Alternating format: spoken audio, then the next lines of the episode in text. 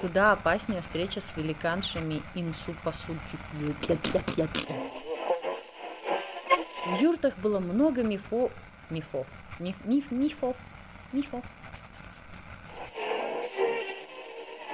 Так и появляются одержимые медведи, готовые напасть на человека, как я сейчас на тебя.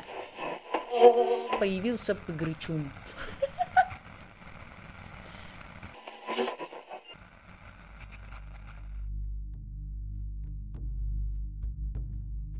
Привет, мой юный друг! Это снова я, Дарья Дегтярева, и расскажу я тебе сегодня много разных сказок, страшных и не очень. А причиной служит желание большинства в группе ВК узнать про мифологию народов Севера. Но если ты не из этого большинства и тыкнул пальчиком на что-то другое, не отчаивайся. Я сделаю подкаст по каждому из представленных в опросе.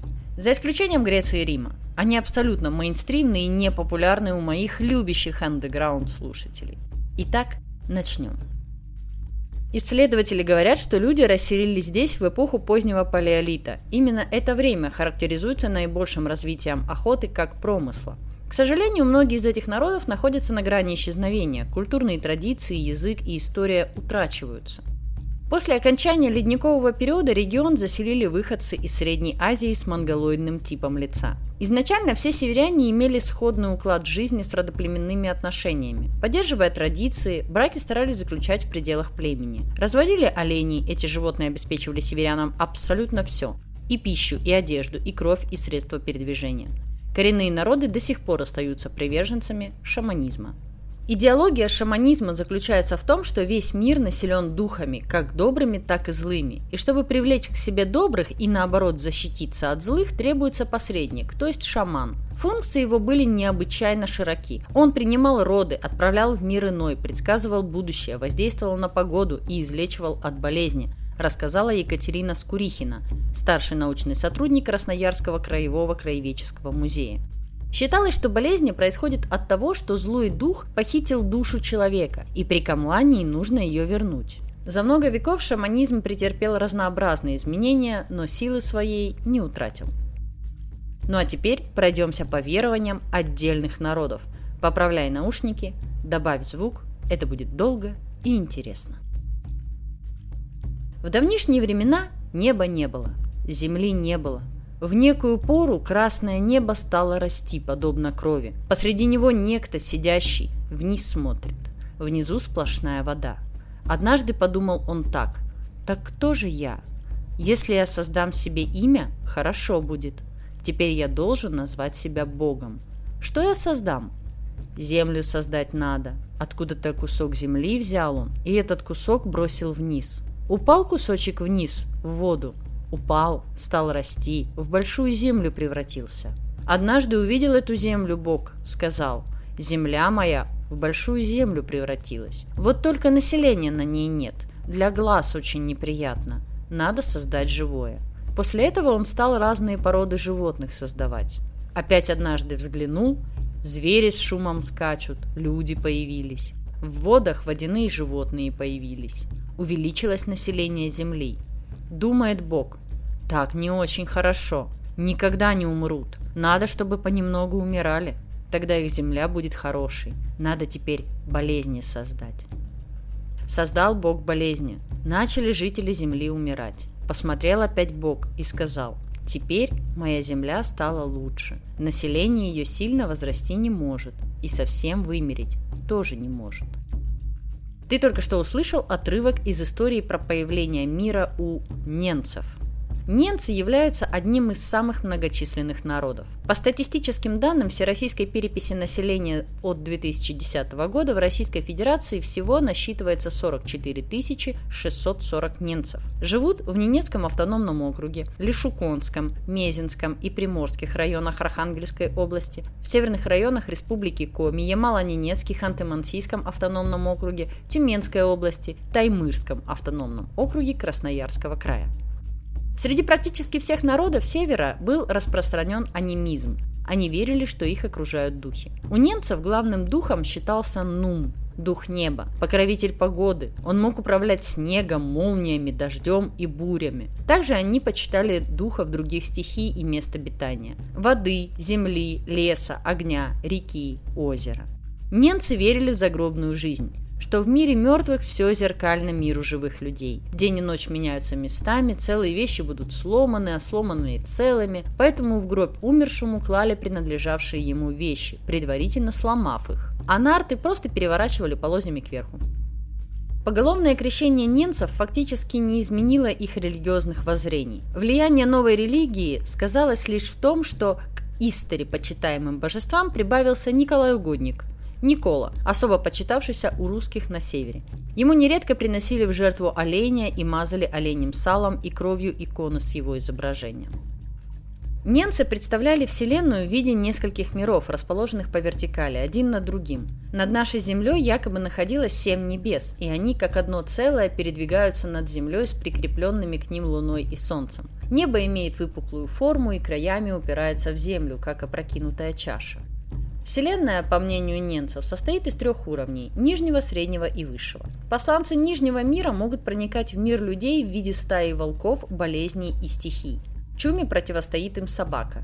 Мелких злых духов, нглека, насылавших болезни, отпугивали звоном колокольчиков на одежде. Одно из интересных поверий связано с мифическим народом Сихиртя, обитавшим за полярной тундре до прихода немцев. В сказаниях Сихиртя описываются как беловолосые коренастые люди очень низкого роста с белыми глазами. Они ловили рыбу, охотились, знали горное дело и вели ночной образ жизни. Однажды Сихиртя исчезли. Считается, что они переселились в сопки, где пасут мамонтов. На поверхность тундры они выходят по ночам или в туман. Однако немцам ничего хорошего встречи с ними не сулят. Это отражено в эпических песнях и множестве суеверий. Так детям и собакам запрещено рыть землю и осквернять водоемы, иначе подземные жители могут разгневаться и навлечь беду. Главным источником, повествующим о Сихирте, являются ненецкие легенды. В них рисуется образ некогда обитавших в тундрах Западной Сибири и Приуралья людей маленького роста с белыми глазами и волосами. Жили они в высоких песчаных сопках. Ручкой наружной двери их жилища служил бивень мамонта, яхора. Одежда Сихирти, особенно женщин, была замечательно красива. Она украшалась металлическими предметами, от чего при приближении Сихирти часто слышался звон. Среди ямальских немцев распространено немало рассказов о встречах с Сихирти, которые дарили людям вещи, сделанные из необыкновенного металла – ковши, ножи и наперстки. В некоторых преданиях сихирти описывались как хранители серебра и золота или как кузнецы, после которых на земле и под землей остаются железки. Образ маленьких людей настолько тесно связан с металлом, что даже их дома-сопки представлялись прикрепленными к вечной мерзлоте железными веревками. По легендам, сихиртя запрягали в нарты собак, а одежду сшивали нитями из собачьих сухожилий. Иногда они представляют охотниками на морского зверя или дикого оленя. Иногда выглядят рыболовами, применявшими не совсем обычные снасти. Например, сети, оснащенные цветными плавками и каменными грузилами – Чаще всего встречи немцев с Сихиртя происходят именно у рыболовных озер, где они поочередно похищают друг у друга уловы, причем немцы рыбачили днем, а Сихиртя ночью.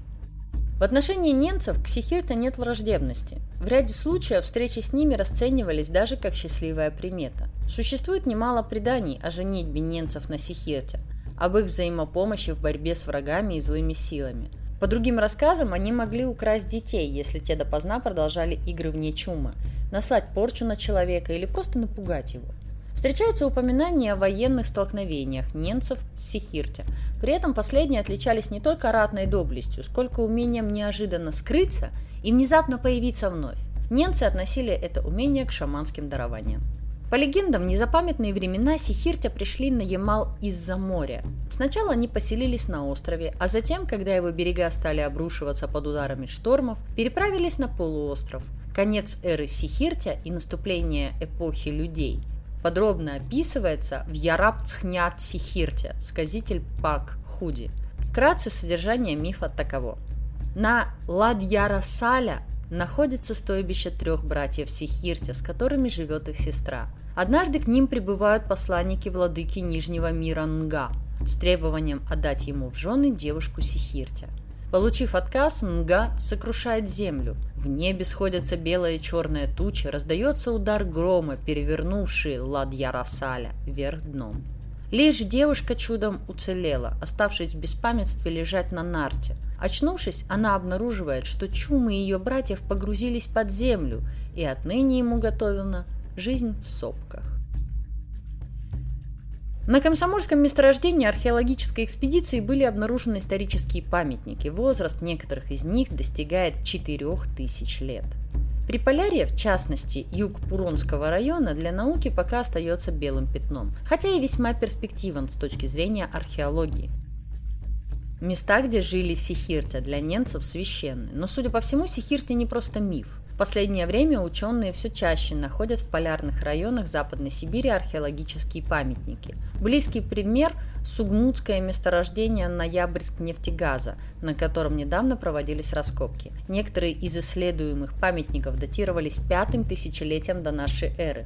Было сделано много находок, в том числе уникальные маленькие слиточки бронзы и основания металлургического горна. Ну и на сладенькое. Вот вам страшилка, которая имеет историю, случившуюся позднее, чем становление мифологии. А в общем, понятие страха у немцев, как и у многих близких к ним по верованиям народов, строится на здоровом интересе и осторожности в отношении злых духов. Ну а вот свеженькая история. На уроках новейшей истории вы наверняка слышали об ужасах массовых репрессий 30-х годов. Одним из масштабных проектов, куда сгоняли заключенных, была стройка номер 501 – маршрут Салихард-Игарка, где погибли тысячи, сотни тысяч людей. Самое ужасное заключается в том, что дорога оказалась не нужна, и ее забросили. То есть множество людей погибли зазря. Сейчас дорога кое-где разрушена, а кое-где остались рельсы, конвойные вышки, колючая проволока. В наши дни дорога не вызывала бы ни у кого интереса, если б не загадочные происшествия. Я уверена, что именно сейчас ты почувствуешь привкус детских страшилок. Одни особо смелые ненецкие мальчишки решили доказать всем свою мужественность, переночевав возле дороги. Они нашли полуразрушенный барак, настелили шкур и легли спать. Ночью они услышали шаги и стоны, будто сразу несколько человек ходили вокруг барака. Кто-то скребся в дверь пару раз. Мальчишки в итоге не выдержали там до рассвета и вернулись в стойбище. Другой ненец, уже взрослый мужчина, ехал домой вдоль дороги. Внезапно он почувствовал, как сзади на нартах прибавилось грузу. Он обернулся, сзади молча сидела какая-то тень. Оленевод испугался, но делать ничего не стал. Ненцы вообще к таким вещам осторожно относятся. Когда сани подъезжали к стойбищу, тень исчезла, будто растворилась в ночной темноте. С тех пор у ненцев родилось поверье, что сам Нга, хозяин подземного мира, ходит по этой дороге и ищет души тех, кто на ней работал. Русские также утверждали, что видели на дороге тень человека с рюкзаком за плечами. На этом мы оставим немцев в покое, потому что, как показала практика, на каждый представленный в этом подкасте народ можно сделать отдельные огромные выпуски, так как мифология их очень многогранна, хотя и очень похожа. Вторые на очереди – ханты и манси. Это два близкородственных народа, живущие в северо-западной Сибири. Этнонимы ханты и манси образованы от самоназваний народов ханте и мансьи. В качестве официальных названий они были приняты после Великой Октябрьской социалистической революции. А в старой научной литературе и в документах царской администрации хантов называли остяками, а манси – вогулами – для обозначения хантов и манси как единого целого в научной литературе утвердился еще один термин – обские угры. Первая его часть указывает на основное место проживания, а вторая происходит от слова «югра» – «югория». Так называлась в русских летописях XI-XV веков территория на Полярном Урале и в Западной Сибири, ну и вместе с ее жителями. У северных обских угров много рассказов о существах мши-мис – они близки лесным духам. На Сосве их считают детьми менквов. У других групп они называются просто лесными людьми. Они живут в лесу, имеют семьи, их женщины отличаются красотой и приветливостью. Лесные люди охотятся на зверей, имеющих особые признаки. Собакой им служит медведь или соболь с шелковым шнурком на шее. Жилище лесных людей очень богато, обложено мехами, у них много соболиных шкур. Они дают охотничье счастье. Как таковых чудовищ и страшилок у народа нет, но есть несколько вредных духов. Первое. Анщихсильвапялт, персонаж мансийских сказок, карлик с невероятно длинными ушами и зайчьей губой. Выскарь, в мансийской мифологии злой лесной дух, похожий на вывороченный пень с длинными корнями. Земляной олень. В мифологии Коми рогатое существо, этакий полузверь-полурыба, образ которого возник в результате знакомства с останками тел мамонтов. Медведи-оборотни. А в ряде культур люди, превращающиеся в медведей, ну и наоборот. Пауль Йорут. В верованиях манси, возникающий из старой одежды или обуви вредоносный дух. Пачак. Согласно фольклору хантов, мифическое существо, в которое превращается выкидыш или ребенок, умерший в возрасте нескольких дней. Пупыги. В мансийской мифологии духи-хранители или духи предков. Куль – это злой дух. Многочисленные духи считаются порождением Нумиторума, или других богов. Некогда до появления людей они населяли землю. Духи предопределили, как вести себя людям и кому из духов поклоняться. Злые духи Кули, сотворенные Куль-Атыром, противостоят Умансе покровителям людей Пупыгам. Согласно одному из мифов, 77 пупыгов были посланы Нумитарумом на землю в помощь людям. Они, однако, стали унижать людей и были за это заточены в преисподнюю, где и превратились в кулей. У хантов духи именовались лунгами. Их могут видеть только животные или шаманы, но иногда они могут показываться в виде призраков чудесных предметов или зверей. Но я не могла вас оставить без мороза на коже, и поэтому опять поворачиваю голову в сторону самой грандиозной тайны СССР. А перед этим я вам расскажу небольшую историю про потоп. По преданию, 13 тысяч лет назад случился страшный потоп – пене бушующих волн погибло все мансийское племя. Остались лишь 10 мужчин и одна женщина. Оставшиеся в живых люди пытались найти спасение на горе Халатчахль, но злая гора поднималась все выше и выше. На вершине горы остался маленький клочок земли, на котором сгурдились обезумевшие люди. В борьбе за жизнь они сталкивали друг друга в воду, которая все пребывала и пребывала. Когда погибли 9 мужчин, а оставшаяся пара висела на волоске от смерти – Вода вдруг начала отступать. Мужчина и женщина остались в живых. Именно с них началась новая история племени Манси. С тех пор гору, на которой спаслись и погибли люди, стали называть горой мертвецов. Вследствие шаманы племени Манси регулярно приносили жертву богу смерти Кулятыру. Каждый раз приносили в жертву по 9 живых существ. Но однажды у подножия горы погибло 9 охотников Манси. Говорили, что их смерть была не случайна, что шаманы прогневали Кулятыра и пришлось принести в жертву людей. Вероятно, человеческие жертвы пришлись более по вкусу злому богу смерти, чем рыба, птицы или животные. С того времени в окрестностях горы мертвецов гибнут группы людей из девяти человек. И по сей день манси-охотники обходят стороной Халат-Чахль и не ведут промысел в лесах на ее склонах. Даю руку на отсечение, ты уже понял, о чем я. Название этой горы в последнее время на слуху у людей, которые интересуются хотя бы чем-то, кроме мейнстрима. Итак, гора Халат-Чахль и вершина Атартен расположены на хребте Поясовый камень. Издавна они были известны народу Манси как место, которое всем и всегда следует обходить стороной. Отортен в переводе на русский звучит как «не ходи туда», а Халат-Чахаль – гора мертвецов. Именно на перевале между ними в 1959 году и погибла группа молодых людей, состоящих из девяти человек. Исследователи особенно занимает тот факт, что и тогда, и в 1959 году погибло именно 9 человек. Народ Манси считает это число символическим. Для них оно означает конец старой жизни и наступление новой. Туристы группы Дятлова – это не единственные погибшие на этом злополучном перевале. Всего это место унесло 27 жизней.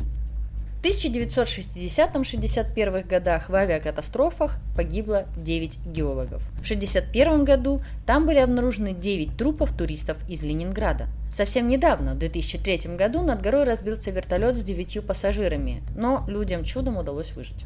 Слухи о насильственной смерти туристов поползли по Свердловску сразу же после первых находок на перевале. Предположения о причастности к гибели группы Дятлова местного мансийского населения возникли и у правоохранительных органов, более того, отрабатывались они одними из первых. Согласно данной версии, туристы прошли через места, считающиеся у манцы священными, ну и язычники жестоко расправились с ними.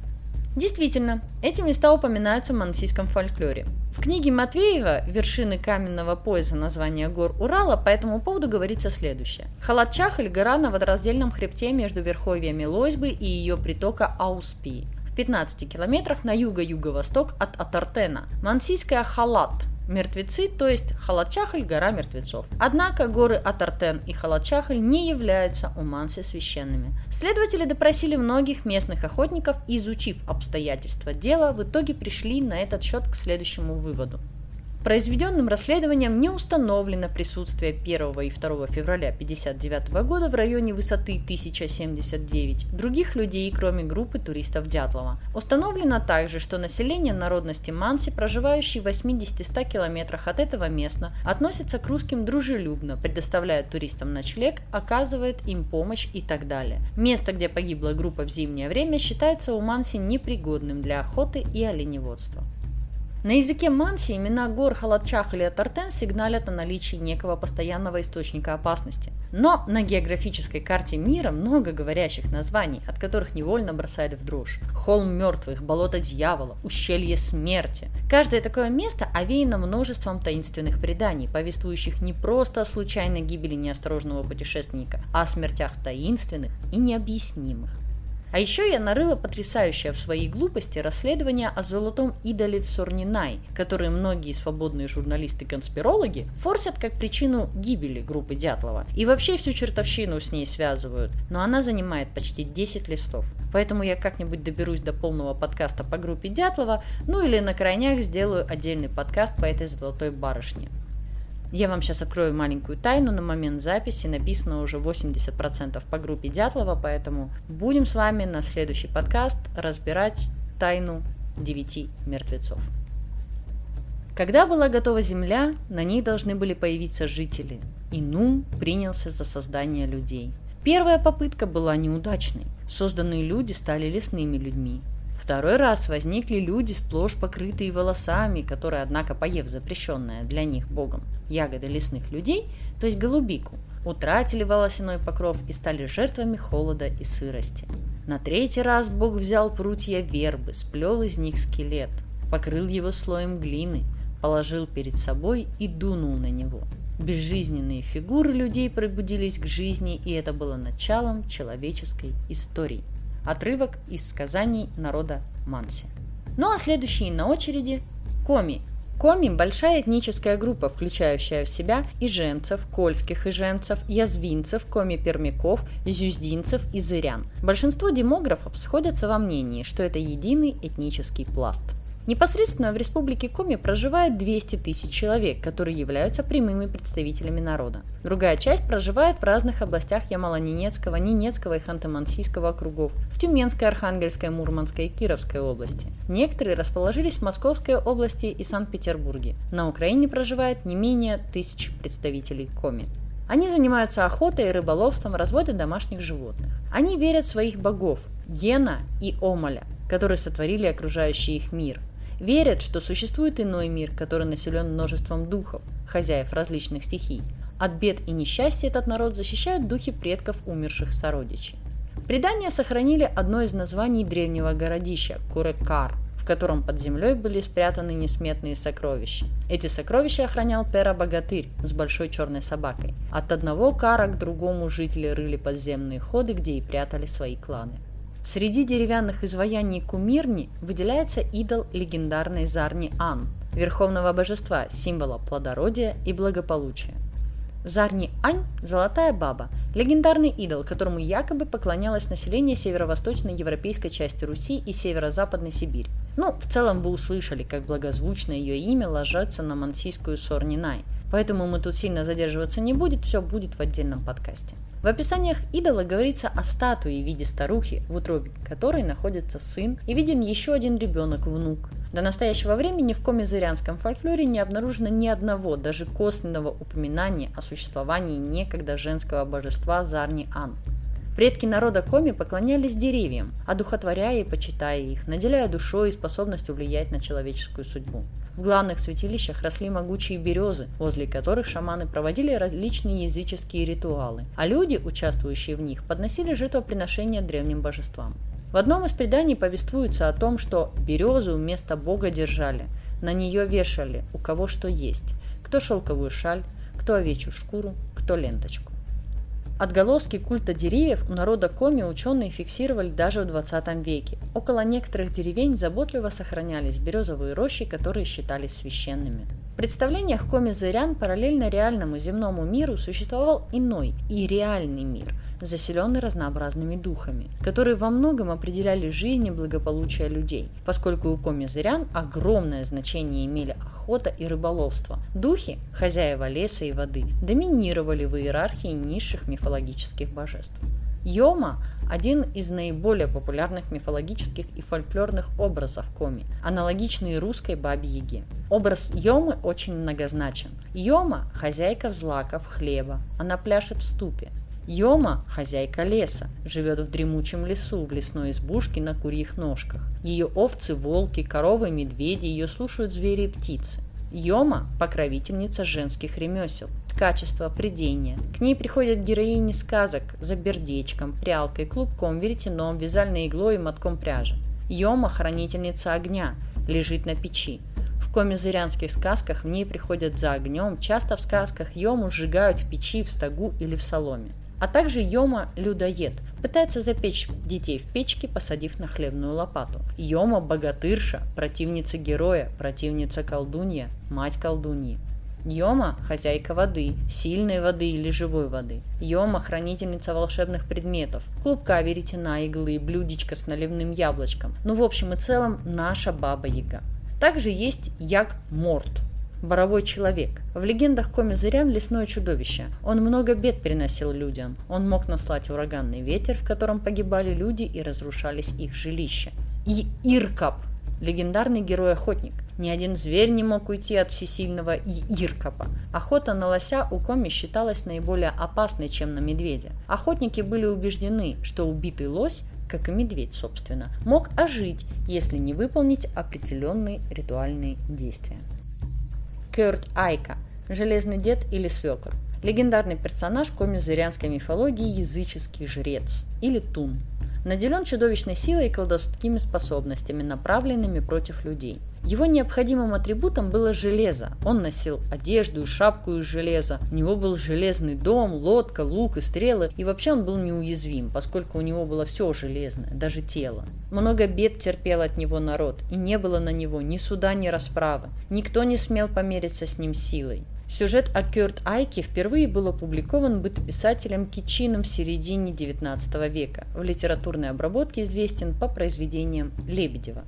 Ну а теперь, после небольшого знакомства с мифологией, давайте обратим внимание на одно из чудес света. Оно действительно состоит в списке чудес света. Плата Мальпупунер.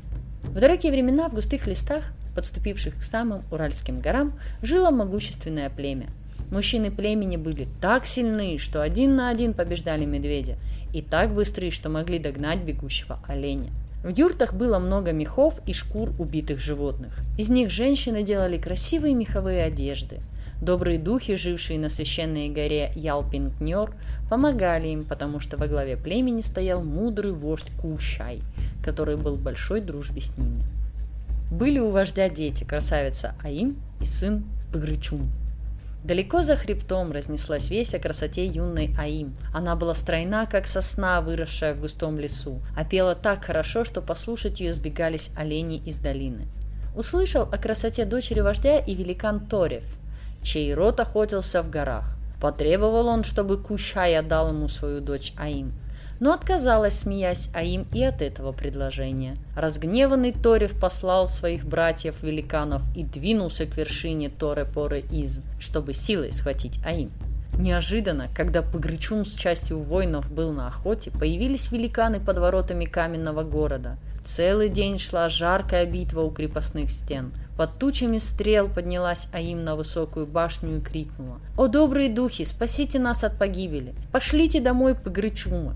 Тот же миг в горах засверкали молнии, грянул гром, и черные тучи густой пеленой закрыли город.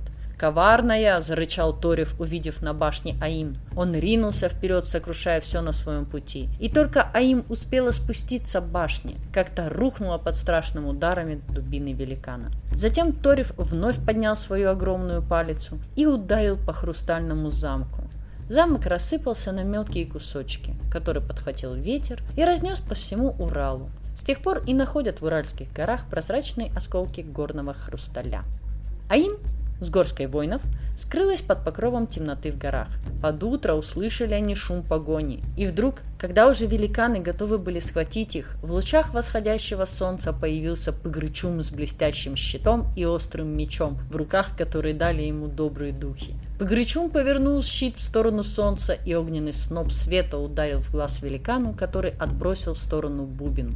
На глазах изумленных братьев великан и отброшенный в сторону бубен стали медленно каменеть.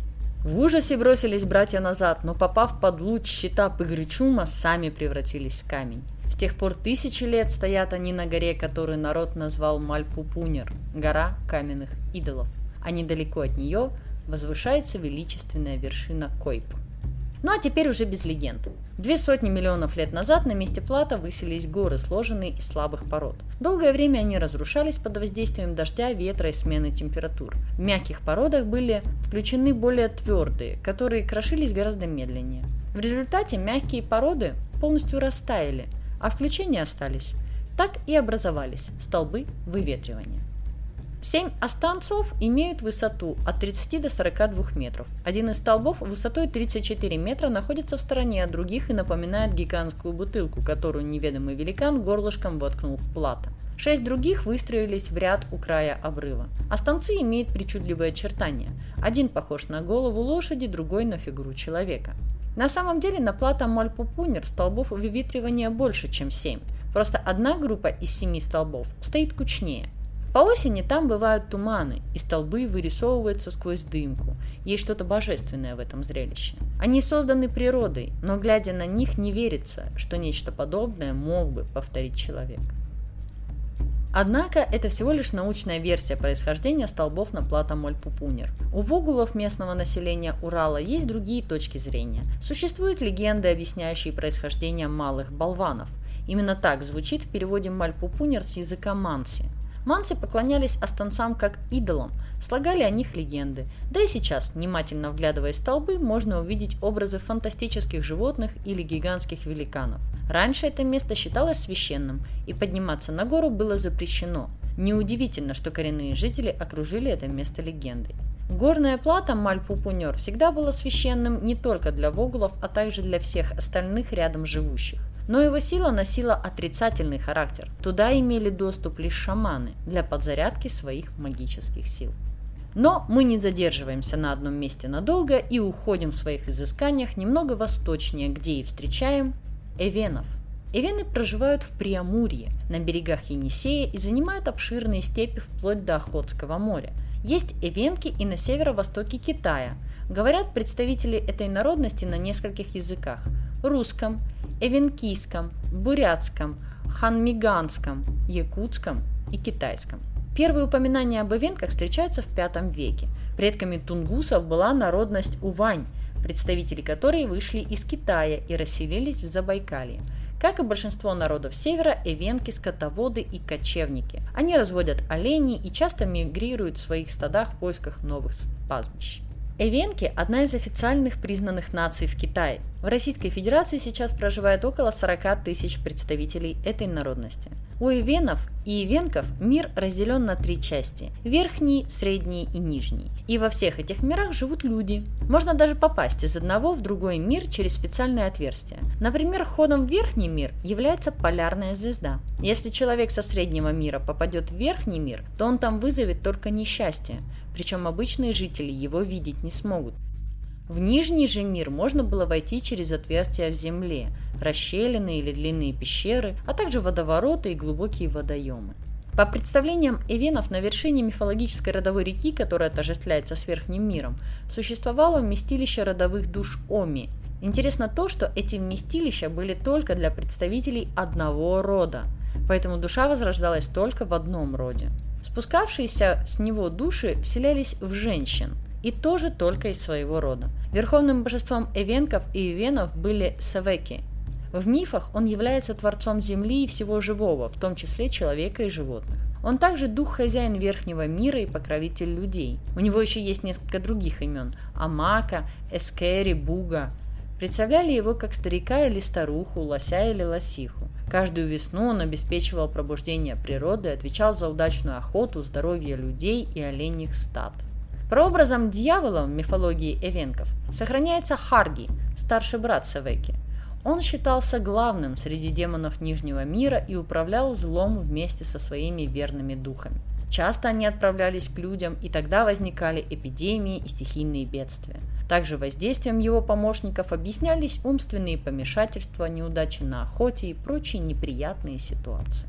Но, несмотря на все прегрешения, шаманы считали Харги своим помощником. Именно он вместе с подчиненными злыми духами выступал проводником во время путешествий в Нижний мир – а также отвечал за доставку душ умерших людей в царство мертвых. По представлениям эвенов, Нижний мир – это перевернутый средний. Например, когда у живых людей зима, у умерших лето, когда в среднем мире день, в Нижнем ночь и так далее. Эта зеркальность Нижнего мира вызывала ряд запретов. Нельзя одевать шапку задом наперед, опускать платок на глаза, можно умереть. Нельзя пользоваться сломанными вещами или битой посудой, они принадлежат умершим. Нельзя играть в похороны, кто-то обязательно умрет. Юкагирский сказочный сюжет, как ворона и Гагара раскрашивали друг друга, известен эскимосам, японцам и вьетнамцам. Этот сюжет и его варианты берут свое начало с древнейших мифических преданий, которые могли возникнуть благодаря различным контактам между народами Северо-Восточной Азии и Северной Америки. Распространение христианства очень причудливым образом сказалось на традиционной мифологии юкагиров – так Христос, иногда царь Соломон, Ной, Адам, в роли устроителя земли разделил ее между хозяевами зверей, птиц и рыб. Так как и вены, видимо, маленькие, но от этого очень храбрый народ, они не боятся ничего. Ни медведей, ни злых духов, даже чудовищ у них нет. Они ведь огню поклоняются, все, что нельзя убить, можно сжечь. Ничего не нарыло по этой теме. Вот только близнецы их немного пугают. В целом, культ близнецов практически у всех северных народов коренится в представлении о неестественном рождении этих ребят. В архаичных культурах близнецы воспринимаются как опасное явление, а затем уже сакрализируются. Близнечные мифы часто связывают с дуальной социальной организацией. Близнецы как бы воспринимаются посредниками в общении духов с миром людей – Близничная мифология – это часть космогонической мифологии народов Севера. Этот отрывок был из работы в книге «Арктическая энциклопедия», только там я нашла более или менее внятное понимание боязни рождения близнецов. Ну, а мы с вами потихонечку подкатываемся к Енисею. И если заглянуть чуть-чуть за него, можно увидеть самых ярких ребят из всех северных народов. Якуты, дамы и господа. Якуты являются коренным населением Республики Якутия или Саха и самым крупным из всех коренных народов Сибири. О предках якутов было впервые упомянуто в XIV веке. Предки современных якутов – это кочевое племя курыканов, которые до XIV века жили на территории Забайкалья. Пришли они оттуда из-за реки Енисей, и якуты делятся на несколько основных групп – Амингаленские, проживающие между рекой Леной на прилегающем левобережье реки, между Нижним Алданом и Амгой. Алекминские заселяют территорию в бассейне Алекмы. Вилюйские живут в бассейне Вилюя. Северные, проживающие в тундровой зоне бассейнов рек Колыма, Оленек, Андабар, Ингидирка и Яна. Само название народа звучит как Саха, во множественном числе Сахалар – есть и старинное название Уранхай. Эти названия и сегодня используются в торжественных речах, песнях и алонхо. Есть среди якутов сахаляры, метисы, потомки смешанных браков между якутами и представителями европеоидной расы. Это слово нельзя путать с вышеупомянутым сахалар, потому что сахаляр и сахалар – это две разные вещи.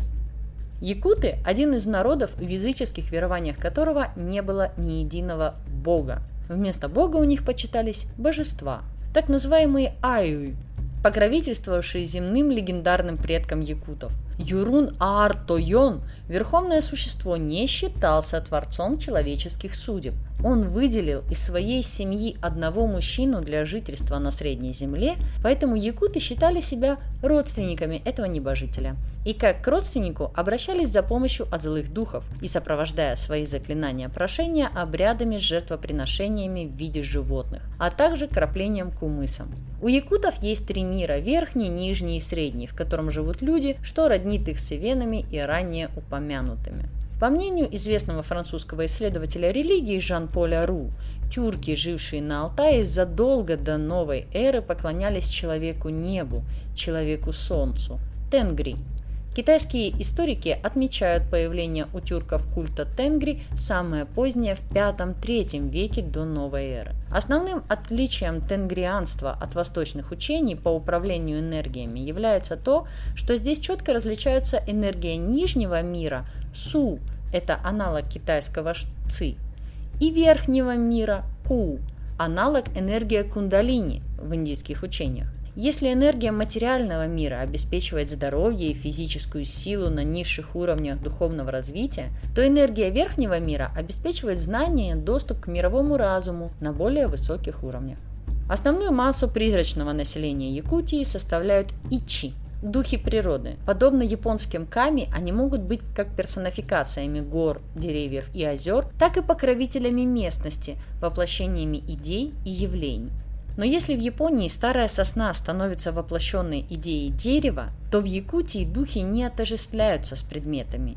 Ичи в дереве просто живет, и если срубить его дом, он не погибнет, но зато разозлится.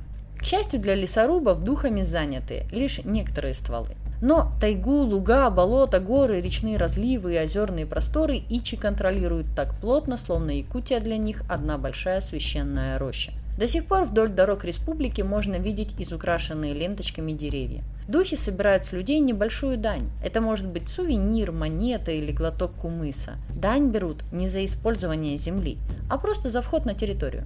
Бестелесным, невидимым, не имеющим облика Ичи удалось без потерь пережить даже христианизацию Якутии. Традиционные средства экзорцистов на них не действуют.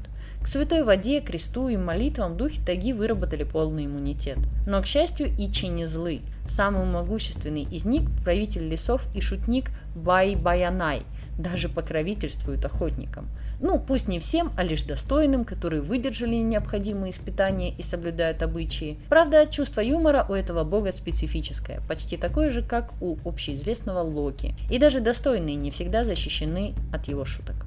Настоящая злая нечисть якутских просторов – это призраки Абасы. Они тоже бестелесны, но в отличие от Ичи могут показываться людям в разнообразном, неизменно пугающем обличии. Классические Абасы предпочитают внешность в духе ирландских фоморов – одноногих, одноруких и одноглазых великанов. Последнюю пару столетий, как и рассказывают, в моду у них вошла форма трехметрового, непроницаемо темного, часто безголового силуэта. Если абасы появляются днем, а света они не боятся, то можно разглядеть черные глаза на мертвенно-белом лице. Ног у абасы, как правило, нет. Призраки просто скользят над землей или скачут по дорогам на чудовищных конях.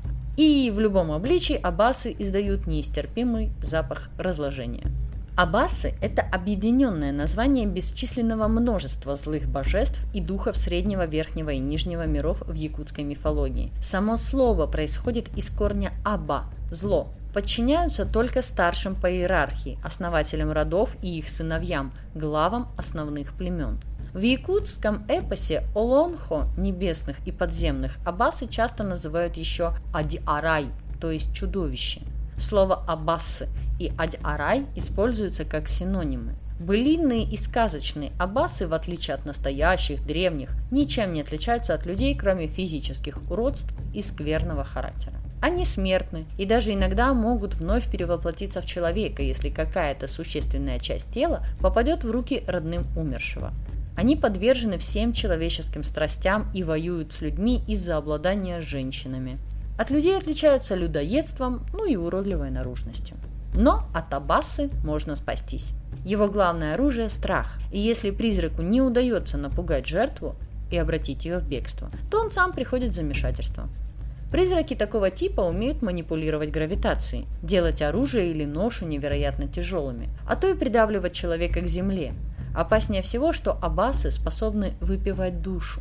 Люди, столкнувшиеся со злыми духами в лесной чаще или в заброшенном доме, умирают, не получив никаких внешних повреждений. Но последствия для жертвы могут оказаться даже хуже смерти. Иногда злой дух входит в опустошенное тело и появляется деретник, то есть зомби. Сибирские мертвецы настолько суровы, что африканские зомби им и в подметке не годятся. Деретник не просто кровожаден и невероятно силен, он еще и быстр, как молния. Остановить его очень трудно. Про серебро, чеснок, святую воду деретник никогда не слышал, а к пулям и ударам топора он, как и положено зомби, относится философски. Чтобы вывести деретника из строя, его нужно как минимум обезглавить. А чтобы мертвец не стал деретником, надо его обезглавить и похоронить животом вниз, зажав отрубленную голову между его ног. По счастью, деретник недолговечен. Присутствие абасы ускоряет разложение трупа настолько, что зомби гниет буквально на глазах. Еще опаснее якутские упыри – юйоры – Похороненные без необходимых ритуалов самоубийцы и преступники превращаются в виде причудливой помеси вампира с оборотнем. Днем Юйор живет под водой, где его никак не достать. Выходя на ночную охоту, упырь принимает человеческий облик и без особого труда уговаривает жертв пустить его переночевать. Ну а в момент нападения Юйор превращается в покрытого шерстью монстра, убить которого практически невозможно. Раны лишь заставляют Юйора отступить. Но не вся сибирская нечисть безразлична к христианским святыням. Сюлюкюны, аналог лавкрафтовских глубинных, обитающие в холодных озерах Якутии, приняли православие. И теперь на святки, когда вся вода становится святой, им приходится эвакуироваться на сушу. А поскольку вместе с религией сюлюкюны заимствовали у русских водяных пороки и образ жизни, время на берегу рыболюди проводят за игрой в карты подводных же хоромах они оставляют мешки с золотом, которые ловкий ныральщик может попробовать умыкнуть. Правит этим всем пандемомиумом Улутойон, бог смерти и зла, живущий высоко в обледенелых горах.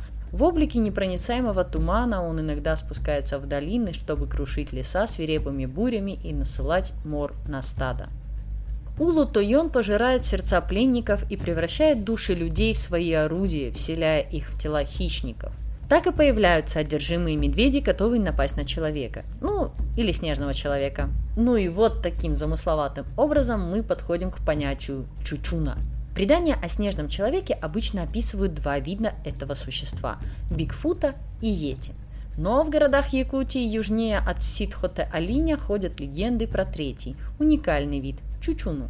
От других реликтовых ганимид чучуну отличает длинные развивающиеся на бегу волосы – Стройный, среднего роста и атлетического телосложения среди прочих снежных людей, он выделяется цивилизованностью. Чучуна покрыт шерстью и боится огня, однако носит грубые одежды из шкуры и охотится, применяя оружие – камни, костяные ножи, иногда и луки. И если Бигфуты и Йети всегда молчаливые одиночки, то чучуны обычно появляются вдвоем или втроем, переговариваясь с помощью пронзительного свиста. Первое письменное упоминание о Чучуна относится к 1928 году. Тогда секретарь Верхоянского окружного комитета ВКП Новгорода в своем отчете сообщил, что проведенная коммунистом Шадриным проверка слухов о загадочном существе позволяет предполагать, что загадочная Чучуна вовсе не является вымыслом местных необразованных жителей. В номере газеты «Автономная Якутия» от 26 апреля 1928 года появилась статья с подзаголовком «К сведению якутской экспедиции Академии наук СССР. В частности, в статье утверждалось, верхоянцы знают, что Чучуна не фантазия, есть и очевидцы. Содержание статьи сводилось к тому, что еще во время царизма на севере живет никому неведомый дикий народ. Авторы утверждают, что Чучуна – реальное существо. Переводились свидетельства очевидцев, воочию увидевших снежного человека. Указывалось, что излюбное место обитания Чучуна – Бутантайский наслег Верхоярского улуса. До революции здесь ежегодно видели Чучуну. По свидетельствам очевидцев, Чучуна высокого роста, крепкого телосложения, одет в зимние шкуры, имеет очень длинные волосы, окружен луком со стрелами. Отмечался случай, когда Чучуна ночью ради забавы бросал в юрту небольшими камнями. На Чучуна пробовали охотиться. Двух или трех в разное время удалось убить из берданки. Трупы закопали, и охотники упорно скрывали это от властей, боясь преследования за убийство. В статье также приводились данные о том, что в 26 и 27 годах в Бугантайском наслеге были убиты два Чучуна по одному в год. А далее мнение профессора Драверта, который не просто так профессор, а русский и советский ученый, геолог, краевед, исследователь метеоритов, поэт и писатель. Автор научного термина «литофагия», 9 марта 1929 года состоялось заседание комиссии по выявлению и изучению памятников природы и старины при Западно-Сибирском отделе Государственного русского географического общества. Слушалось сообщение профессора Петра Драйверта и студента Немофеева. Люди Мулены и Чучуна по сказаниям тунгусов и якутов. Они утверждали, что в области Джукджура на севере бывшего Верхоянского округа обитают люди неизвестного племени. Они находятся на весьма низкой ступени развития. От народности Якутии отличаются тем, что их лица покрыты шерстью, членораздельной речью они не владеют. Выступавшие рассматривали этих существ как вполне реальных, более того, как стоящих на крайне низкой ступени развития людей. Утверждалось, что чучуна носят некое подобие одежды из звериных шкур. При себе имеют оружие, состоящее из грубокованного ножа, лука и стрел. Иногда в качестве оружия используют камни. Общество людей чучуна не любят, и поэтому, завидев человека, пытаются скрыться, ну или либо напасть на него. По сведениям Драйверта и Тимофеева, Чучуна подобна диким зверям, которые бесшумно подкрадываются к человеку и тогда опускают в ход свое оружие. Обычно они пытаются поразить человека стрелами или камнями. Случаев нападения на человека с ножом не отмечалось. Отсутствие достоверных данных о Чучуна ученые объяснили крайне интересно. Они заявили, что в силу весьма своеобразных и жестоких северных нравов встреча человека и Чучуна почти всегда заканчивается смертью одного из них. Поэтому тунгусы и якуты, пережившие такую встречу, властям об этом не сообщают, так как боятся ответственности за убийство, если Чучуна признают человеком, ну или за уничтожение редких видов животных. По сведениям Драйверта, перед нападением чучуна издают очень пронзительный и громкий свист, оказывающий на жертву своеобразное парализующее воздействие. Выписка из протокола данного заседания хранится в материалах архива Якутского комитета КПСС.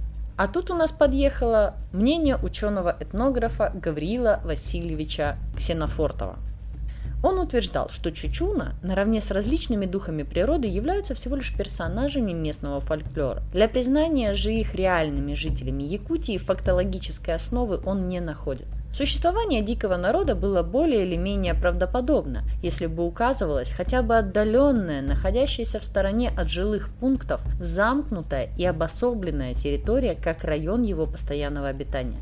А между тем, образ Чучуна живет повсюду в области распространения северных якутов. Все изложенное доказывает, что представление о Чучуна или диком обросшем шерстью охотнике нужно отнести к останкам древнейших религиозных верований скотоводческих народов. Эти верования занесены на север, по всей вероятности, якутами. Более отчетливо сохранились до наших дней у полярных якутах, ранних колонистов бассейнов Лены, утверждал Ксенофортов. Таким образом, Чучуна перешла в разряд мифов и легенд. Прямых запретов на их поиск, изучение и описание не вводилось, но и самодеятельность не поощрялась. Собранные же сведения предлагают трактовать в духе теории Ксенофортова, либо найти им другое, соответствующее официальной науке объяснение. Так, в частности, родилась теория о том, что Чучуна – это отбившийся от своих родов Чукчи. Действительно, лодки с отправившимися на охоту чукчами периодически заносят в Якутию. При этом у дикого на те времена чукотского народа существовал очень своеобразный обычай. Пропавшего охотника ожидали определенный срок, по окончанию которого его оплакивали и хоронили. После этого человек считался мертвым, и вернуться в свой род он не мог, даже если был живым. Такие изгои, по мнению ряда ученых, и были вынуждены в одиночку скитаться по лесам и горам, одеваться в шкуры убитых животных и доведенные до отчаяния нападать на людей. Эта теория, кстати, может объяснить тот факт, что все описанные Чучуна были взрослыми представителями мужского пола. Ну и давайте, последнее представление об этом смешном Чучуне – Заметка в газете появилась в марте 2002 года. Тогда в Волчьем капкане в окрестностях села Баралыс было обнаружено тело неизвестного существа. Учитель соседнего села Яков Потапов описал его как взрослого примата размером с крупную собаку с длинным хвостом. Однако и это тело в руки к ученым не попало. Старики объявили его злым духом и после проведения магического ритуала приказали похоронить вместе с капканом в потайном месте. Вот на такой животрепещущей ноте мы покинем Якутов и взглянем на Чукотский полуостров. Итак, следующий народ – Чукчи. Чукчи, Лора Витланы или Чукоты являются коренным народом крайнего севера Востока Азии. Род Чукчи относится к агнатному, который объединен общностью огня, общим знаком тотема, единокровностью по мужской линии, религиозными обрядами и родовой местью. Чукчи делятся на оленьих, то есть тундровых кочевых оленеводов под названием чаучу, и приморских береговых оседлых охотников на морских зверей, которые очень часто живут рядом с эскимосами и называются анкалын. Есть чукчи и собаководы, которые разводят собак. Якуты и вены и русские 17 века начали называть чукчи чукотским словом чаучу или чавчу, которое в переводе означает «богатые оленями». Народ Чукчи занимает огромную территорию от Северного Ледовитого океана до реки Анюй и Анадырь и от Берингового моря до реки Ингидирки. Основная часть населения проживает на Чукотке и в Чукотском автономном округе. Чукотский язык по своему происхождению относится к чукотско-камчатской языковой семье и входит в состав палеоазиатских языков – Близкие родственники чукотского языка – это корякский, керекский, который к концу 20 века исчез, и алюторский. Типологически чукотский относится к инкорпорирующимся языкам. Чукотским пастухом по имени Теневиль в 1930-х годах была создана оригинальная идеографическая письменность, хотя на сегодняшний день точно не сказано, было ли письмо идеографическим или словесно-слоговым. Эта письменность, к сожалению, не получила широкого употребления. Чукчи с 30-х годов пользуются алфавитом на основе кириллицы с добавлением нескольких букв. Чукотская литература в основном создается на русском языке. Раньше имя Чукчи состояло из прозвища, которое давали ребенку на пятый день жизни. Имя давала ребенку мать, которая могла передать свое право уважаемому всеми человеку. Распространено было проводить гадания на подвешенном предмете, с помощью которого определяли имя для новорожденного – у матери брали какой-нибудь предмет и по очереди называли имена. Если при произнесении имени предмет пошевелился, им и называли ребенка. Имена у чукчи делятся на женские и мужские и отличаются иногда только окончанием. Например, Тыренны – это имя женское, а вот Тыренкей – это имя мужское. Иногда чукчи, чтобы ввести злобных духов в заблуждение, называли мужским именем девочку, а мальчика – женским именем. Иногда с той же целью ребенку давались несколько имен. Имена означают зверя, время года или суток, в которое ребенок родился, месте, где он появился на свет. Распространены имена, связанные с предметами обихода или пожеланиями, которые хотели бы пожелать ребенку. Например, имя Гитиневыт переводится как «красавица». По представлениям Чукчи, мир – это вечное единство и противоборство двух начал, враждебных человеку и благожелательных к нему, мрака и света, холода и тепла, луны и солнца. Точно так же и среди духов есть добрые и злые. Первые – это духи предков, наставники и охранители. Вторые – это вредоносные кэле, виновные в болезнях, несчастных случаях и других неприятностях. Главное место в чукотских представлениях о явлении природы занимает божественная сила Наргнын. Это своего рода дух Вселенной, который ведает всем, что связано с погодой и промыслами. Сам он не вмешивается в людские дела, однако может отвечать на обращенные к нему просьбы. Единой версии о том, как именно был сотворен мир, у чукотских народов нет. Как правило, у них действует Творец, который создает мир, животных, первых людей, учит их необходимым навыкам. Однако объединяет их одно – Практически во всех фигурирует ворон или куркыль. Это слово из моего глубокого детства во мне прям отзывается. Я до четырех лет жила в непосредственной близости с Чукотским полуостровом. Ворон в фольклоре чукчей и эскимосов либо сам является творцом, либо выступает его посланником, а затем активно участвует в человеческой жизни. Священное животное в традиционной культуре народов Восточной Чукотки – это касатка. Это животное считается помощником морских охотников, которую принято приносить дары. Например, долгое время существовал обычай – завидев в море касатку, насыпь ему чаю или табака. Зачем непонятно, но это обычай. У эскимосов с древних времен бытовала вера вангьяка, весьма кровожадного духа, способного погубить целое селение. Нехватка пропитания заставляла некоторые семьи избавляться от лишних ртов.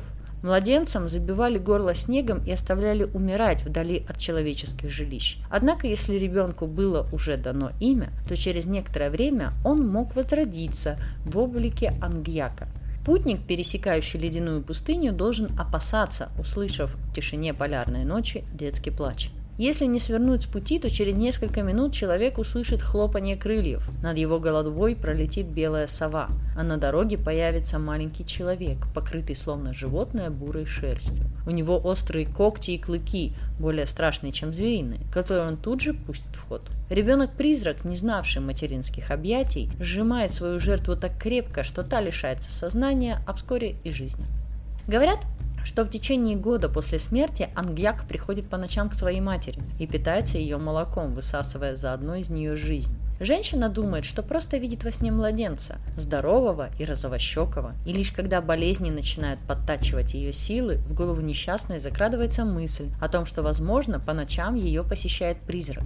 Своей лодке из собачьего черепа, гребя веслом из собачьей кости, плавает ангьяк по морю, устраивая порой ужасные шторма и бури. Тогда гибнут те, кто когда-то надоумил мать отнести свое дитя умирать в снегу.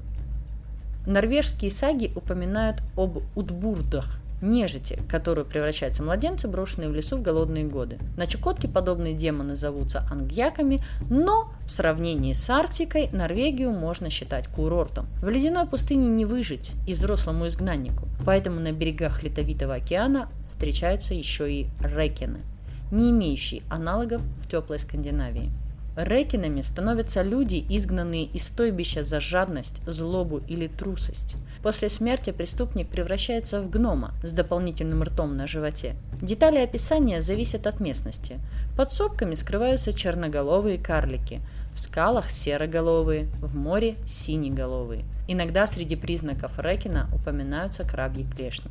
Разумеется, рекины ненавидят людей. На крошечных нартах, запряженных невидимыми собаками размером с горностая, развозят они по стойбищам болезни и прочие несчастья. А страшнее болезни для воинственных чукчей ничего нет. Ведь только погибший в бою может попасть в арктическую Вальгалу, то есть облачную страну. Мужчины, умершие в постели, отправляются в промерзлую пустыню Нижнего мира. А еще есть тырыкы. Оборотень, обросший волосами. Причем это вовсе не мифическое существо, а реально существовавшие в давние времена люди. Ну, я вам сейчас расскажу. Суровые условия жизни в приполярных районах порождали и суровые обычаи. Поверье, а главное правило этой жизни. Человек, оказавшийся в море, чукчи-охотники не имели права поднимать в лодку, ибо по поверью пострадавшего призывают к себе духи моря. Не имели права охотники подбирать унесенного на льдине собрата. По поверью, унесенный в море человек превращался в оборотня, который начинал мстить людям за то, что когда-то сам был человеком. Такие оборотни, трыки, бродят вокруг стойбища, подкарауливают одиноких путников и убивают. Обычаи прививались с раннего детства, и каждый из охотников хорошо знал, что если его унесет на льдине в море, то возвращаться в стойбище нельзя. Соплеменники уже не будут считать его человеком, он превращается в тырыка. Действительно, унесенные на льдине охотники, как правило, погибали. Выжить в ледяном безжизненном с открытой водой пространстве практически невозможно. Но все-таки бывали редкие случаи, когда льдину после нескольких дней, а то и недель, подгоняло течением или ветром к спасительному берегу. Зная о своей судьбе, спавшиеся охотники, как правило, в стойбище не возвращались. Там уже их считали погибшими. Некоторые пытались выжить в одиночку, поселялись в дальних глухих местах, в пещерах, бывших волчьих логовах, охотились, используя самодельные копья, ловили рыбу, летом собирали ягоды. Рано или поздно соплеменники узнавали об отшельниках. Их выслеживали и уничтожали. Женщин пугали тем, что тырыки, ненасытные в любви и в экстазе, доводят партнерш до смерти, и от них рождаются волосатые немые дети. Вот. Правда, любвеобильных страстных северянок эти страшилки, похоже, не очень-то пугали. На этот счет существуют десятки разного рода поверий, легенд и сказаний. Будто одна молодая девушка влюбилась в Тырыки и стала навещать его, уходя далеко в скалы, где было много потаенных мест. Вскоре девушка умерла, хотя и не болела. Тырыки во время любовных утех якобы выпил все силы красивой молодухи. Вот, например, в селе Имчоун вам даже могут показать грот, где занимались любовью с Тырыки девушка. Молодые незамужние женщины, забеременев от кого-то, тут же рассказывали родителям или другим родственникам, кто отец их будущего ребенка, ибо боялись, что, скрывая тайну, дадут повод думать о том, что забеременели от тырыки. В наши дни в далеких стойбищах женщины боялись встречи с геологами, которые носили бороды и считали родственниками этих оборотней. Впрочем, Современные молодые чукчанки питают особое пристрастие к бородатым белотелым мужчинам и в шутку называют их прирученными тырыкой. На острове Лахтак после работы геологической партии был оставлен охранять оборудование сторож. В одиночестве он прожил три года, когда зимой на остров приехали пастухи-оленеводы, которые считали остров безлюдным, и увидели идущего к ним бородатого волосатого человека в тулупе, то бросились бежать с возгласами «Тырык и тырык и объявился». Только увещевания сторожа остановили паническое бегство оленеводов. Были случаи, когда охотников на льдине прибывало течением или ветром коляски. Там их встречали дружески, с уважением – ведь выжить в ледяной пустыне мог только сильный, выносливый, с крепкой психикой мужчина. Охотники домой на Чукотку не желали возвращаться, обзаводились на Аляске семьями и продолжали охотиться. В 90-е годы прошлого века, когда были разрешены безвизовые поездки с Аляски на Чукотку, в Уэлен, Инчоун, село Лаврентия, прибыло несколько аляскинцев с целью найти своих родственников. Их прадеды были родом с Чукотки и когда-то были спасены в море. Находили, но во многих случаях особо тесных связей так и не завязывалось. Жители Чукотки своих погибших родственников так и считали погибшими и с осторожностью воспринимали продолжателей рода оборотней. О печальной участи тырыки-оборотней, обросших волосами, потерявших веру в человека, любовь к родному очагу, создано много не только сказаний и поверий, но и литературных произведений современными литераторами Севера. Ну, оставим моих старых соседей наедине с Чукоткой и со своими страхами. И рассмотрим последних ребят в моем маленьком, ну или не очень списке. Встречаем инуиты. Инуиты или эскимосы – это коренной народ, населяющий территорию от восточного края Чукотки до Гренландии. Всего менее 90 тысяч человек, это на 2000 год приблизительно. Языки относятся к эскимосской ветви эскимоско-алиутской семьи. Антропологи считают, что эскимосы – это монголоиды арктического типа. Их основное самоназвание – инуиты. Слово «эскимос» в переводе «сыроед» – тот, кто ест сырую рыбу. Принадлежит языку индейских племен. С названием американских эскимосов это слово превратилось в самоназвание для американских, ну и для азиатских эскимосов тоже. И вот вам первая легенда – в давние времена на Земле жили два гиганта – муж и жена. Никто не знает, откуда они взялись и какого они были племени. Было их только двое, и похоже, что они жили на Земле всегда, с самого ее начала. Гиганты, как и все северные люди, добывали себе пропитание охотой, а рыбы в морях тогда не было. Со временем у них родился ребенок, девочка. Назвали ее Седна. Росла девочка очень быстро и была все время голодна. Настолько голодна, что она бросалась на каждое живое существо и пожирала его мгновение ока. Олени, волки, гуси, совы, ни зверь, ни птица не могли скрыться от Седны, так что вскоре все живое рядом с жилищем гигантов было съедено. Ну или ушло в другие края. Однажды ночью отец и мать девочки проснулись от страшной боли. Голодная девочка стала гладать их ноги. В ужасе родители схватили девочку, связали ее, положили в лодку и поплыли подальше от берега. Сначала в гневе. Они хотели выбросить Седну в воду, но потом пожалели и решили оставить ее в живых. Чтобы обезопасить себя, гиганты решили отрезать пальцы на руках у маленькой разбойницы, так чтобы она не смогла побороть их, когда окончательно вырастет. Один за другим они стали отпиливать ножом пальцы у кричащей девочки и кидать их в море но когда огромные пальцы Седны падали в воду, то они вырастали еще больше и превращались в китов, моржей и стаи рыб. Гиганты-родители были так напуганы видом незнакомых им чудищ, многие из которых были даже огромнее, чем они сами, что бросили Седну в море и как можно быстрее погребли к берегу. Прошло много лет. Гиганты состарились и в конце концов умерли так, как умирают почти все северные люди. Заснули и замерзли навсегда. А Седна стала великой матерью всех морских существ. Это она размешивает море, поднимает волны и причиняет ужасные штормы. Она приказывает своим детям, китам, тюленям, моржам, рыбам сниматься с места и плыть на север, на юг, на запад, на восток. И все северные люди, которые живут у берега моря, нуждаются в ее милости. Но не все так ужасно в мире инуитов. Вот солнце – это прекрасная девушка, которая несет факел по небу и пытается догнать своего брата Луну. Луна – великий охотник, которому никогда не сидится дома. Он всегда в пути, погоняет упряжку пятнистых собак, которые везут его сани, покрытые тюленями шкурами. Иногда собаки срываются с привязи и пытаются убежать, но никогда не могут достичь земли. Люди видят, как звезда падает с неба и гаснет на полпути. Это и есть бежавшая собака Луны. Крупная яркая звезда, которая Юпитер, это мать Луны и Солнца. Она может поделиться своей магией с шаманами. Но тем надо быть очень осторожным, ведь если звезда рассердится, то съест печень того шамана, который ей не по нраву. Много интересного можно увидеть в небе. Гигантский олень Карибу смотрит вниз на людей. Это созвездие Большой Медведицы. Медведь, которого преследовала стая собак и в конце загнала на небо. Это Плеяды. Камни, которые поддерживают лампу, на которой небесные люди подогревают свою пищу, относятся к созвездию Кассиопея – а на краю небосвода видны три ступеньки, вырезанные в снегу. Это лестница, которая ведет с земли на небо и в народе называется созвездие Ориона. Иногда темной ночью жители неба зажигают костры и устраивают танцы. Тогда в небе появляются яркие полосы северного сияния.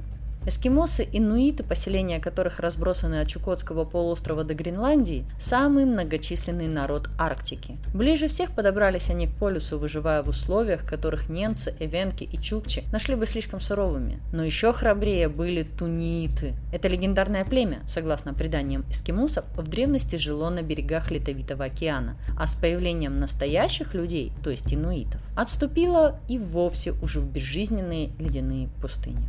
Было это две тысячи лет назад. Тем не менее, случается, что и в наши дни северные охотники встречают рослых, невероятно мускулистых чужаков, пользующихся грубыми орудиями эпохи палеолита и одеты в непрошитые шкуры.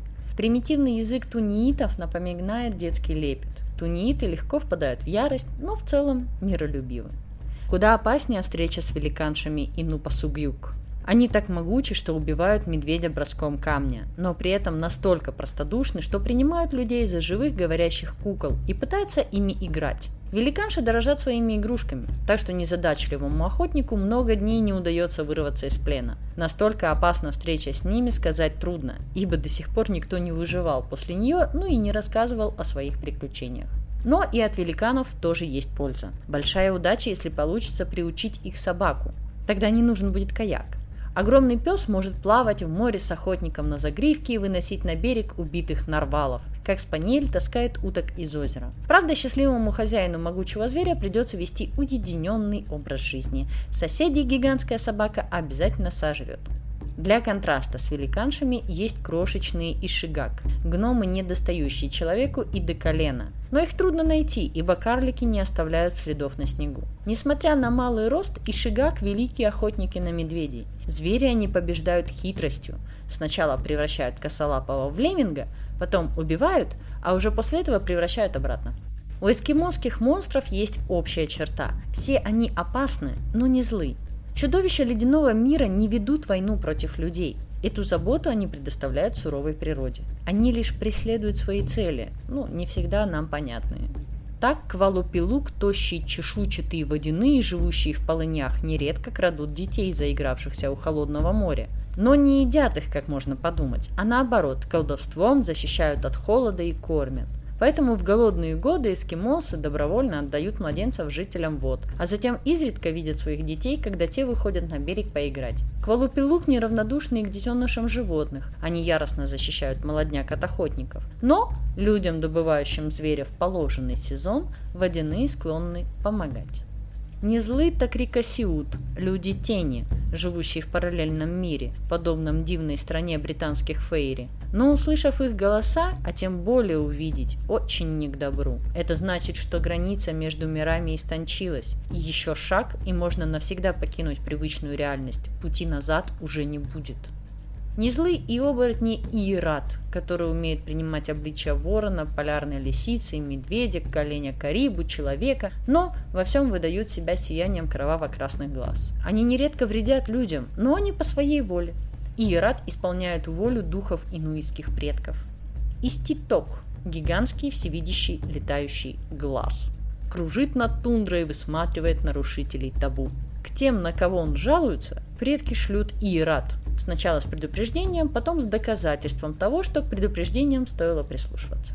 Даже безумный демон Махаха зол как-то по-особенному, нетипично. Беловолосый, голубокожий, жилистый и практически ногой, вооруженный внушительными когтями, он с хохотом преследует жертв среди льдов а догнав, щекочет их холодными пальцами до тех пор, пока несчастные не умирают с улыбкой на лице. Типичным чудовищем кажется лишь амарок, гигантский волк, который пожирает охотников. Достаточно глупый для того, чтобы отправиться на промысел в одиночку. Но описание этого зверя настолько подробны, что амарока многие считают не мифическим существом, а криптидом, неизвестным науке, но реальным или недавно вымершим зверем. Это мог быть канис дирус, ужасный волк, или еще более древний хищник, бывший предок псовых и медвежьих. Те, кто слушает меня давно, знают, что я вам как-то советовала сериал «Террор». Сериал отличный, серьезно. Первый сезон как раз несколько захватывает жизнь инуитов и ставит основным чудовищем Тунбака, огромного медведя, в которого вселился дух убитого шамана. Так вот, демонический медведь – это выдумка Дэна Симмонса, но основанная на реальном фольклоре инуитов. Имя чудовища Тунбак означает «злой дух», а его прототипами можно считать мифических гигантских медведей – Нанурлука и десятилапого Кукувиака – да и обычный белый медведь на инуитов производит впечатление. Его зовут не иначе, как Нанук, что значит «уважаемый». Мифологию племен, чьи стойбища разделяют сотни километров тундры, роднят лишь самые общие мотивы. Шаманы слишком редко встречаются друг с другом, чтобы выработать единую версию приключения своих пращуров. Как правило, сказания разных племен объединяет космогония, фундаментальное представление об устройстве мира, ну а также ключевые персонажи легенд, герои божества. Они остаются узнаваемыми, несмотря на разнобой в описаниях внешности, деталях биографии и оценки поступков. Космогония самых древних народов обычно гласит, что души совершают круговорот перерождений, не покидая материальный мир. Более поздние концепции дополнились параллельными измерениями. Верхний, населенный духами предками мир, нижний мрачная бездна, порождающая чудовищ. Воззрения народов Арктики относятся ко второй категории и выделяются лишь в одном. Здесь, в загробных мирах, нет смены времен года. Если якутская преисподняя расположена под землей из-за царящей там кромешной тьмы изучена крайне слабо, то куда интереснее нижний мир инуитов – Адливун. Здесь властвует зима, но мрак полярной ночи смягчен сиянием звезд и неугасающей северной авроры – ни огненные печи, ни северный дым, а вечный холод и вьюга наполняют ад северных племен. Промерзшая пустыня – это чистилище, через которое тупилак, души умерших, должны пройти, прежде чем обретут покой в серебристом свете луны. В Нижнем мире правит Седна, нижняя женщина, которой прислуживают оборотни Адлеты, с человеческим лицом и телом, но волчьими ногами и ушами. Из Адливуна посылает она на землю демонов Тунграид, те, что зовутся Тыкывак, олицетворение мороза. Прочие же, подобно чукотским рекинам, приносят болезни и неудачу на охоте, пока их не изгоняют шаманы. Представлениях народов Арктики каждое живое существо и каждый предмет наделен собственной душой, которую эскимосы именуют арнирит. На высшем уровне идеи существ, предметов и явлений объединяются в силу, мировую душу, придающую материи форму и смысл. Давайте под конец проникнемся мудростью севера, ведь вечный холод и полярная ночь дает временно подумать. Почему же нам не посмотреть наверх сквозь постоянную освещенность ночного неба и не проникнуться? Мир един, а значит не требует управления. Понятия справедливости и добра к нему неприменимы. Жизнь и смерть – части космической гармонии. Так и задумано. Ну что, это был долгий выпуск. Долгий, изнуряющий, безумно интересный, по крайней мере для меня точно. Я надеюсь, немножечко смешной, не такой скучный, как может показаться по огромному таймингу. Надеюсь, у меня получилось побаловать вкусовые рецепторы твоего мозга, и мы будем продолжать такие подкастики. Пиши в комменты, вступай в группы. Я всегда очень трепетна к своим людям. Буду рада тебе. Ну, а я уже порядком устала говорить, у меня немножко горят легкие, и голос мой уже не тот, что пару часов назад. Так что напомню, с тобой была я, Дарья Дегтярева. До встречи, пока.